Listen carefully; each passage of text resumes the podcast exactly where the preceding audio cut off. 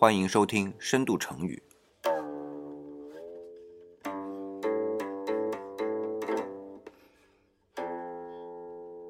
我是李想。今天我们来分享的成语啊，和上一期我们说的墨守成规有点类似，叫食古不化。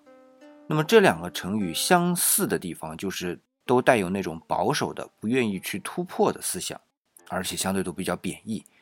但是和墨守成规不同的是，食古不化更多的是一板一眼的遵循古人的规则，不知道变通。和墨守成规那种守着现有的规则不放，还是稍稍有点区别的啊，但是的确不多。那这个成语说它的出处啊，其实挺绕的。其实我们今天能看到的呢，是在陈传写的《玉鸡山画舫外录》里边记载的。那么陈传呢，我们都知道是扬州八怪之一啊，而且是扬州八怪当中唯一。不靠卖书画来为生的一位，而且他还是收藏家啊。那么他的这个玉鸡山画舫呢，就是他收藏那些画的地方。其实他是把这些画呀都登录了。那么其中有一幅画是明末清初的一位大画家，叫韵象。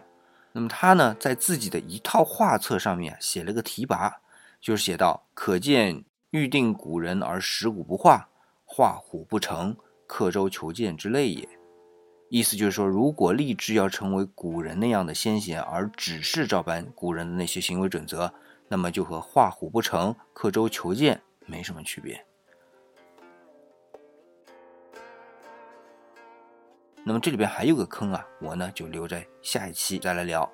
那么今天为什么理想要去聊这个食古不化呢？因为上期我们不是聊了墨守成规嘛，那就是在于马上要过端午节了。那么理想呢，就想起来去年啊，有一些民俗专家吧，就说像清明节、端午节，最好不要说什么节日快乐啊，因为我们中国都喜欢说啊，什么什么节节日快乐，圣诞节节日快乐，国庆节节日快乐，对吧？那么在清明和端午呢，最好别那么说，呃，因为它毕竟出处不是一件最高兴的事情啊。清明都知道扫墓嘛，那么端午呢？啊，也是大诗人屈原投汨罗江的那一天。那理想倒是觉得也未必，因为你赛龙舟不也是一件挺欢乐的事儿嘛，对吧？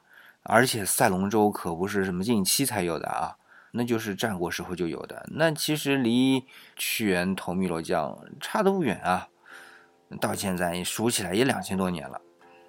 那么再加上我们今天啊，上班族朝九晚五的工作本来就很累，对吧？那么五一正好能多放一天，那不欢乐谁欢乐啊？所以我觉得就不要那么所谓食古不化了啊，该快乐就快乐，该欢乐就欢乐。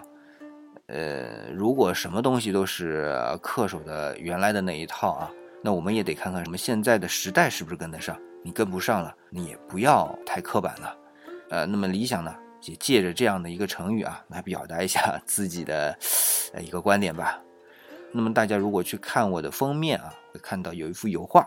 那么这幅油画非常有名，是伦勃朗晚年的一幅巅峰之作啊，叫做《巴达维克人克劳丢斯·西菲利斯的密谋》啊。这幅画呢，内容啊，差不多就是西菲利斯这个人嘛。那么他呢是巴达维亚人。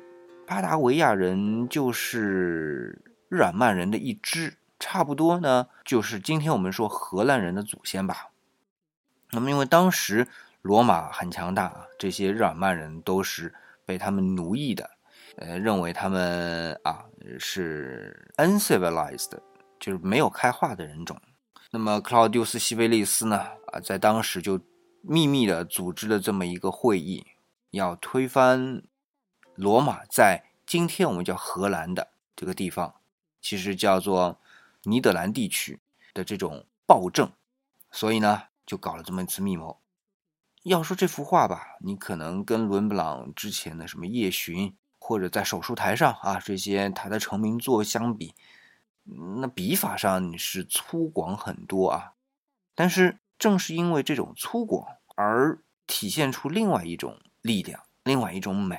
而这种美呢，就不是他传统的啊，从古典主义传承下来的那种规则，或者说荷兰小画派嘛这样的一种情趣，它都不是，就是一种写实主义。那甚至我觉得啊，在这幅画上去看，都超过了库尔贝这个西方油画写实主义的巨匠。你看，伦勃朗就是那种不守旧，对吧？不是食古不化的人，所以他的这幅画呢。也是传世到今天。虽然这幅画其实是给伦勃朗带来了非常不好的一个结局啊，但是不管怎么样，名画就是名画。好了，那么今天呢，我们食古不化这一期呢就介绍完了。呃，大家记得啊，我们周五还有一个小小的分享，如果愿意呢，就添加理想的微信。那么到哪儿去添加呢？找到理想主义的公众微信号“李氏木子李”啊，然后。左下角菜单里边有个叫“想连接”啊，点这个“想连接”呢，就看到想的微信，那么就能跟理想联系上了。